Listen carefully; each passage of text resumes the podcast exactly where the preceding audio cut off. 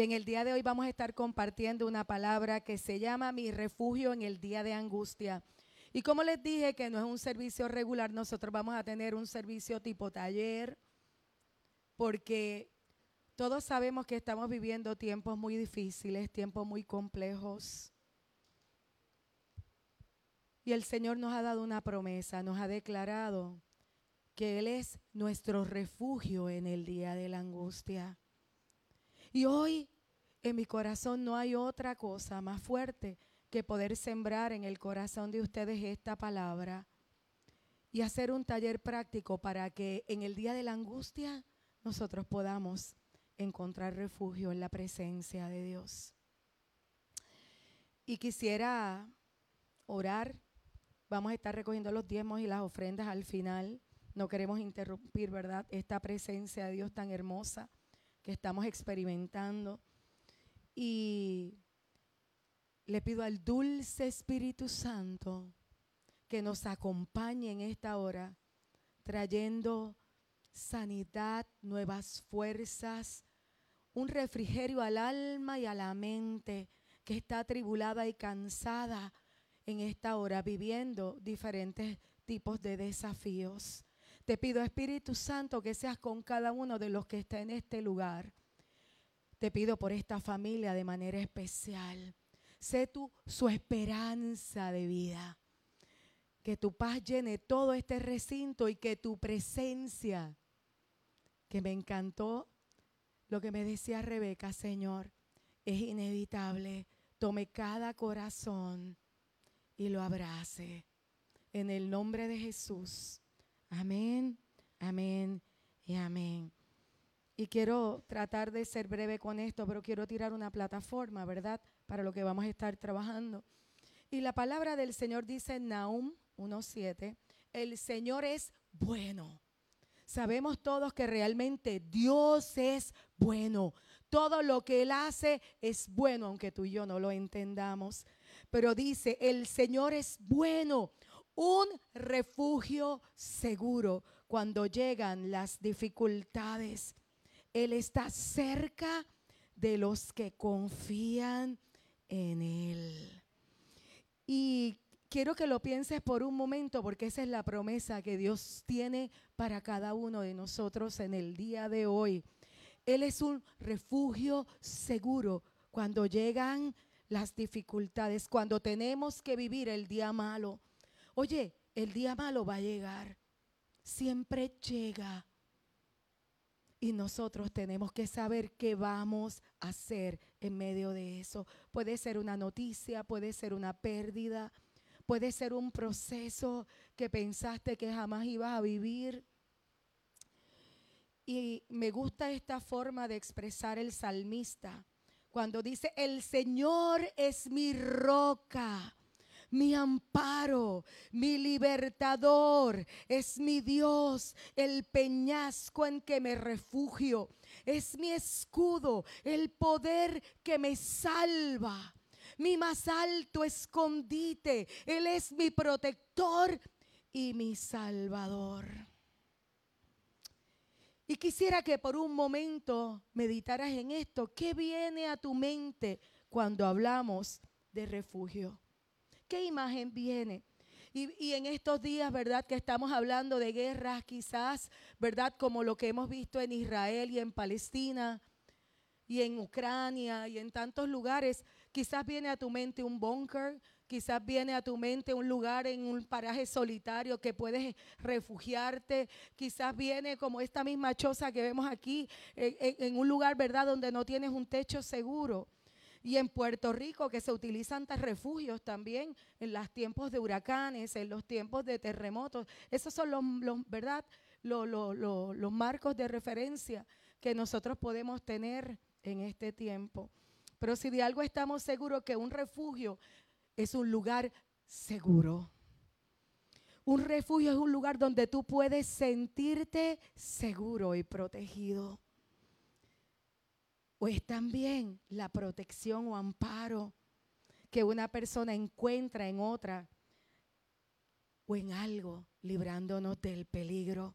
Cuando la Biblia dice que Dios es nuestro refugio, lo que está diciendo es que en algún punto de nuestra vida vamos a necesitar protección. Vamos a necesitar un lugar donde resguardarnos. Y es importante que nosotros sepamos cómo entrar en ese lugar. Conocer a Dios como nuestro refugio nos ayuda a confiar con mayor libertad en Dios. Conocer a alguien no es simplemente haber escuchado, es experimentarlo de manera personal. Y hoy te vengo a decir que no debemos, oye, a ti que estás pasando tiempo de dificultad, que estás siendo desafiado quizás por encima de tus fuerzas, como lo está haciendo esta familia en el día de hoy. No debemos temer a los procesos o situaciones que amenazan nuestro bienestar, ya sea físico, emocional y espiritual. Y tú me dices, ¿por qué? Pues sabes por qué. Porque ninguna situación que tú y yo podamos enfrentar está fuera del control de Dios. Nada más por eso tú y yo podemos estar confiados. Tenemos un Dios que es soberano. Aunque pueda ser difícil, doloroso y aún incierto el panorama que se nos presenta delante, debemos comprender que el mejor lugar para estar, pase lo que pase, es junto a Él. No hay otro lugar. Él es un Dios de planes y propósitos. Sus planes son para lo bueno, no para lo malo. Jamás sus planes serán para lo malo. Él hará que todo coopere para el bien de aquellos que aman a Dios. Y esto no es una palabra fresita para poner un pretexto en medio del dolor. Es la verdad que Dios ha declarado en la palabra. Es una verdad que es un ancla firme que sostiene nuestra alma. Y es cierto, todos en un momento chocamos con la soberanía de Dios, pero Él es Dios. Y hay momentos donde realmente no hay ni palabras que podamos expresar. Y es el tiempo de estar quietos y reconocer que Dios es Dios. Que nosotros no tenemos el control, que lo hemos perdido, pero Él nunca lo ha perdido. Aleluya. Él tiene cuidado de cada detalle de la vida de sus hijos. ¿Sabes por qué? Porque Él te ama. Él te ama. Él te ama. Él te ha amado siempre. Y no solo te ha amado, sino que a través de tu historia te ha seguido con fidelidad. Y ahora la pregunta es, ¿cómo hago que Dios sea mi refugio si cuando pienso en un refugio lo veo como un lugar físico? ¿Cómo yo entro ahí? ¿Cómo hago que Dios a quien no veo sea ese refugio? ¿Cómo lo puedo trabajar de manera práctica? La Biblia dice en Proverbios interesantemente que el nombre del Señor es una fortaleza firme. Otras versiones dicen es una torre fuerte. Y los justos corren a Él y quedan a salvo. No quiere decir que la circunstancia cambia necesariamente, pero tú estás en un lugar de protección, de seguridad, anclado atravesando lo que tengas que atravesar, sostenido de la mano del Dios Todopoderoso. David conoció que Dios era su refugio. Él huía de gente que quería matarlo y en medio de sus crisis y peligros, él declaró, Dios es mi salvación y mi gloria en medio de la persecución, en medio de la aflicción, en el, en el, en el medio de, de, la sombra de muerte, él pudo decir, Dios es mi salvación y mi gloria, es la roca que me fortalece, mi refugio está en Dios. Confía siempre en el pueblo mío. Ábrele tu corazón cuando estés ante Él.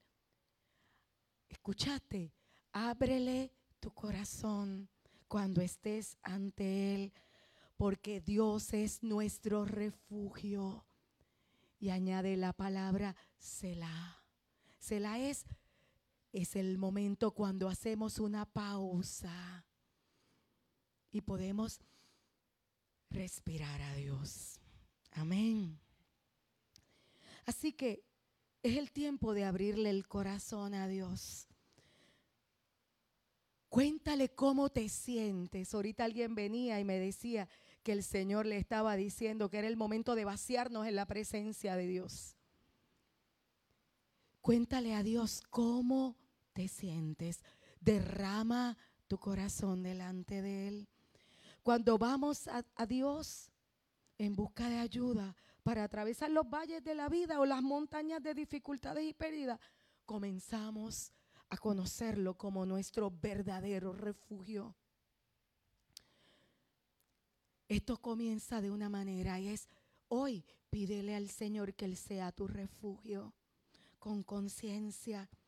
No confíes en ti, en tu fuerza. Mira, los reyes de Israel tenían un problema y es que ellos pensaban en momentos que tenían el control. Y en Isaías vemos esta amonestación cuando, le di, cuando el, el profeta decía, hemos hecho un pacto con la muerte porque creemos que no nos va a tocar. Hemos hecho una alianza con el sepulcro. Cuando venga una calamidad abrumadora, no nos podrá alcanzar, porque hemos hecho de la mentira nuestro refugio y del engaño nuestro escondite.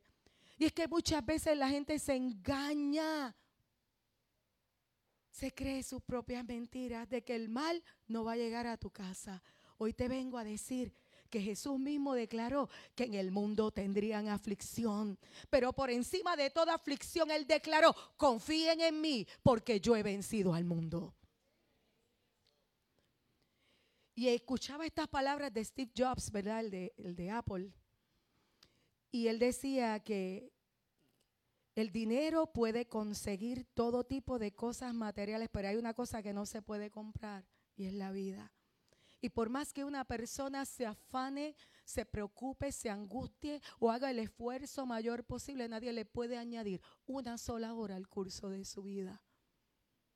Y es que frente a la muerte nosotros no tenemos autoridad. El único que tiene autoridad y jurisdicción sobre la vida de un hijo de Dios es Dios. Amén. Por eso el Señor dice, Pongo en Sión una piedra probada, angular, preciosa, para un cimiento firme. El que confíe en Él no andará desorientado. Dios ha dicho, nunca te dejaré, jamás te abandonaré. Así que podemos decir con confianza, el Señor es quien me ayuda, no temeré. Y quizás te puedo hacer la pregunta en el día de hoy, ¿qué temores cargan tu corazón?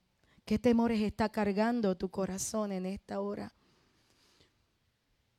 Y Jesús nunca dijo, aunque Él es nuestro refugio, que Él no nos iba a permitir atravesar situaciones difíciles o peligrosas. Y quiero traer a tu memoria en Mateo 8, está la historia de la tempestad. Había una tormenta que se, se, desató repentinamente para los discípulos, pero el Jesús que los estaba enviando a cruzar al otro lado sabía lo que iba a pasar. Y él les dijo que pasaran. ¿Por qué? Porque en medio de ese proceso de tormenta, Él se iba a glorificar. Y Él les iba a mostrar que Él era su refugio. Cuando estamos en la voluntad de Dios podemos atravesar con confianza las situaciones más peligrosas porque Él está con nosotros. Dios te ha seguido, Él te sigue y te seguirá por siempre. Su fidelidad está latente cada día de tu vida. Hoy te quiero recordar esta porción del Salmo 27 y estoy terminando porque quiero que tengamos este taller práctico hoy. El Señor es mi luz y mi salvación. ¿A quién temeré? El Señor es el baluarte de mi vida. ¿Quién podrá amedrentarme? Es una afirmación de fuerte confianza basada en una relación personal que provee triple defensa. Mi luz, Él es mi luz y quiero que lo veamos. Mi luz, mi salvación y es el baluarte de mi vida, mi baluarte. Mi luz en la oscuridad más temida que tengas que enfrentar. El Señor es tu luz. Su luz alumbrará tus tinieblas más densas. Con esperanza, con promesas y con su verdad. Mi salvación. ¿Por qué? Porque todo el que invoque el nombre del Señor será salvo. Y el baluarte de mi vida, ¿por qué? Porque Él es mi fortaleza. Él es una fortaleza, es mi lugar de protección, de amparo, de refugio, la presencia del Señor es el lugar donde yo puedo refugiarme en el día malo. Y vivimos en el mundo, el día malo va a llegar para todos. Ser cristiano no es un seguro contra accidentes o peligros y enfermedades. Es una garantía de que en medio del proceso Dios nos acompaña. La luz disipa la oscuridad, la salvación o victoria enfatiza la habilidad de Dios para darnos la victoria a pesar de que no tengamos fuerza. Mira, lo que tengas que pasar de la mano de Dios, lo vas a poder lograr. En el Salmo 27 dice, aun cuando un ejército me asedie, no temerá mi corazón, sino que está, aunque aun cuando una guerra estalle contra mí, yo mantendré la confianza. Otro versículo también dice, cuando tengo miedo, en ti pongo mi confianza. Alabo a Dios por lo que Él me ha prometido. En Dios confío, ¿por qué voy a tener miedo? ¿Cuáles son los temores que enfrentamos hoy? Hay dos tipos de temor cuando habla de estos temores en la Biblia. Es tener miedo, ¿verdad? Estar asustado, alarmado. Y el temor como respeto y reverencia a Dios que nos lleva a que cuando nosotros estamos frente a la soberanía de Dios, hay algo que pasa en el corazón. Y es que siento ese temor reverente. ¿Y sabes cuál es la respuesta del ser humano en ese momento? Adorar. No entiendo, pero me rindo y te reconozco como mi Dios. Te adoro aún a pesar de. ¿Cuáles son los tipos de temor que todos enfrentamos? El temor al fracaso. Oye, qué duro nos golpea cuando tenemos que atravesar algo. Digo, ¿cómo lo voy a lograr? El temor al fracaso lo vences confiando en el Señor con todo tu corazón y no en tu propia inteligencia. Reconócelo en todos tus caminos y Él va a enderezar o allanar tus sendas. Dice la palabra, quien en ti pone su esperanza jamás será defraudado. El ministerio puede ir subiendo. Pongan todas sus preocupaciones, el segundo, el temor al peligro, que es el segundo temor que más nos golpea. Pongan todas sus preocupaciones y ansiedades en las manos de Dios porque Él cuida de ustedes. Esa es la forma como contrarrestamos el temor al peligro. Y dice la palabra, pues el ángel del Señor es un guardián y rodea y defiende a todos los que le temen. Tienes la certeza de que el ángel del Señor rodea tu vida, rodea tus circunstancias el temor al mañana, el temor al futuro. El Señor te dice, más bien busca primeramente el reino de Dios y, su justicia y todas las cosas van a ser añadidas. Por lo tanto, no te angusties por el mañana. Oye, el mañana está en manos de Dios. Cada día tendrá sus propios afanes. El temor a la enfermedad que a todos nos golpea. Hay una promesa que dice, yo les aseguro que estaré con ustedes todos los días hasta el final. Y el temor a la muerte. La palabra dice que como Él sabía que nosotros éramos humanos, Él también compartió esa misma naturaleza para anular, cancelar mediante la muerte que Él tuvo en la cruz al que tenía dominio de la muerte y librar a todos los que por temor a la muerte estaban sometidos a esclavitud durante toda la vida. En la medida que conoces a Dios y profundizas tu relación con Él, el temor a la muerte va disminuyendo y comprende que nunca antes habías estado más vivo que el día que partes a la presencia de Dios. ¿Qué hace el temor en tu vida? Y hoy en el nombre de Jesús le pido al Espíritu Santo que toda carga de temor en el corazón sea disipada por su presencia. El temor debilita tu salud, paraliza tu voluntad, te quita el sueño, entorpece tus pensamientos, produce fracaso espiritual, desplaza la fe. Ahora la fe echa fuera el temor. Solo cobijarte bajo la certeza de que tu Padre que está en los cielos te ama con amor eterno echa fuera el temor. Ese perfecto amor que es más grande que todo lo que puedas pensar. Es más alto, más alto de lo que tú puedas medir. Es más ancho que todo lo que tú puedas experimentar. Es más profundo que todo lo que tú puedas pensar o soñar. Oye, es un amor que te tiene agarrado, que te tiene sostenido, que te tiene para la eternidad. Nada ni nadie, nada ni nadie te puede apartar del amor de Dios que es en Cristo Jesús. Su amor es suficiente. Conocer ese amor echa fuera el temor. Y aun cuando sea difícil de entender lo que nos toca pasar, cuando tú sabes que tu Padre te ama, todo lo que vives, puedes entender que ha pasado primero por el filtro de su amor. Y cuando miras puedes ver a Dios en los detalles. Él es el Dios de tu historia.